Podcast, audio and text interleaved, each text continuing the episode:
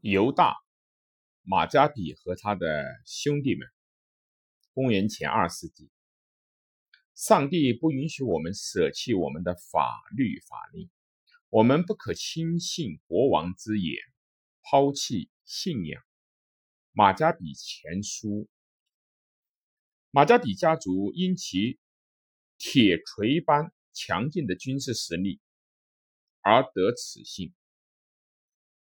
马加比一家共有五个兄弟，此外还有他们年迈的父亲。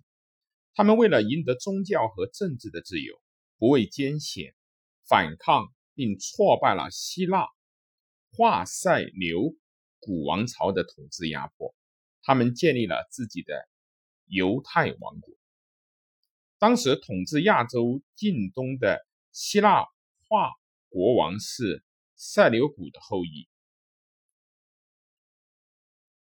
塞琉古曾是亚历山大大帝麾下的一位将军。亚历山大死后，塞琉古获取了一个庞大帝国的控制权。由于安条克三世的攻城略地，这些希腊化。国王们统治着一个覆盖中东的帝国，这其中包括犹大国。犹大国的子民犹太人只信仰他们唯一的神。在安条克三世的统治下，帝国一直奉行着宗教宽容的政策。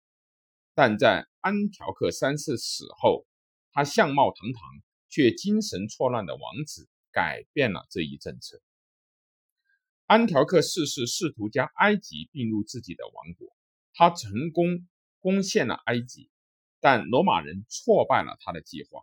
同时，犹大国的犹太人在背后插上一刀，大举反抗。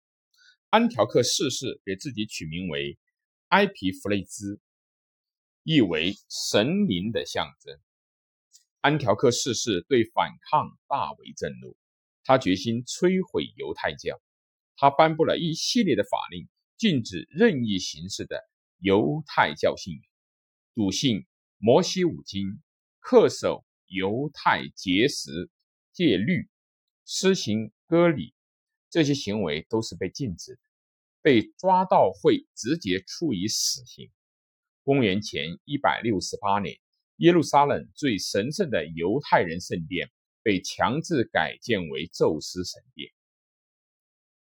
军队在街上和乡下来回的巡逻，以确保所有的犹太人都改信希腊众神。安条克四世亲自前往神殿，在祭坛上献上猪作为祭品。许多犹太人遵守新的法律法令，但也有一小部分人犹太人选择了逃跑。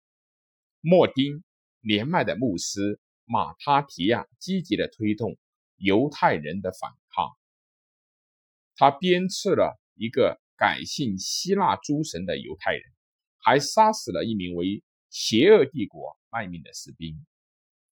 在五个儿子的陪同下，马他提亚重返约旦，统领犹太人军队，将军队打造成一支强大的游击队伍。茱莉亚的人民纷纷前来投奔马他提亚，他们相信在这支队伍中有为了他们的信念而奋斗的勇士。公元前一六八到公元前一六四年之间发生的事件，印证了他们的勇敢和强大的领导力。原本反抗军不愿在安息日作战，这一行为在战争中简直是自杀性的。他们最终改变了这一决定。对他们来说是良心上的痛楚，但毕竟保证了最后的胜利。随后，反抗军在与塞琉古军队和被他们归为叛徒的犹太通敌者们的作战中，取得了一系列辉煌的胜利。这些胜利多归功于马他提亚的大儿子犹大鼓舞人心的领导。人们给他起名为马加比，拉丁语的意思叫铁锤。后来这成了整个家族的姓氏。马加比家族在对正武装备精良、人数占优的敌人时，取得了压倒性的胜利。不到三年的时间，马加比家族就攻克了耶路撒冷。公元前一六四年，安条克逝世，抑郁成疾，于同年病逝。他的继任者希望和谈，虽然只是暂时性的，重要的是犹太人信仰自由的权利得以恢复。公元前一六四年的十二月，圣殿被收回、清空并重新装饰。平时只能够燃点一天的圣灯油，这次竟然点了长达八天的时间。这一奇迹正是犹太教光明节的由来。犹太人至今仍保留这一节日。以庆祝摆脱暴政、重获自由。在赢得了宗教自由的权利之后，马加比家族又继续争取政治自由，以维护宗教的自由。最终，他们建立了一个独立的犹太王国，由马他提亚的后代统治者担任最高的统治者。犹大一心想将塞琉古王国的势力逐出朱迪亚。但他在战斗中不幸牺牲，他的继任者狡猾的约拿丹利用外交手段保住了兄长的战果。宫廷斗争和内战严重消耗了塞琉古王国。约拿丹眼光敏锐，分析各方实力后，明智的选择支持的对象，因此获封大片的土地。但塞琉古王国重夺朱迪亚之心不死。约拿丹惨遭暗算，沦为阶下囚，不幸遇害。公元前一百四十二年，马他提亚最年轻时，同时也是仅存的儿子西门大帝，通过协商，使朱迪亚获得了政治的自由。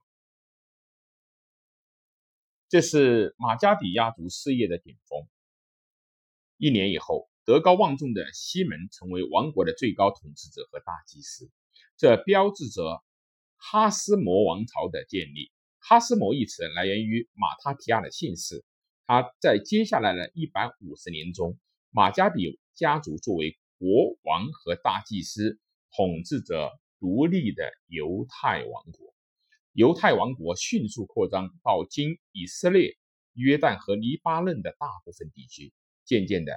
马加比家族开始走向衰落，变成了希腊人的噩梦，直到罗马人染指中东，并将其击败。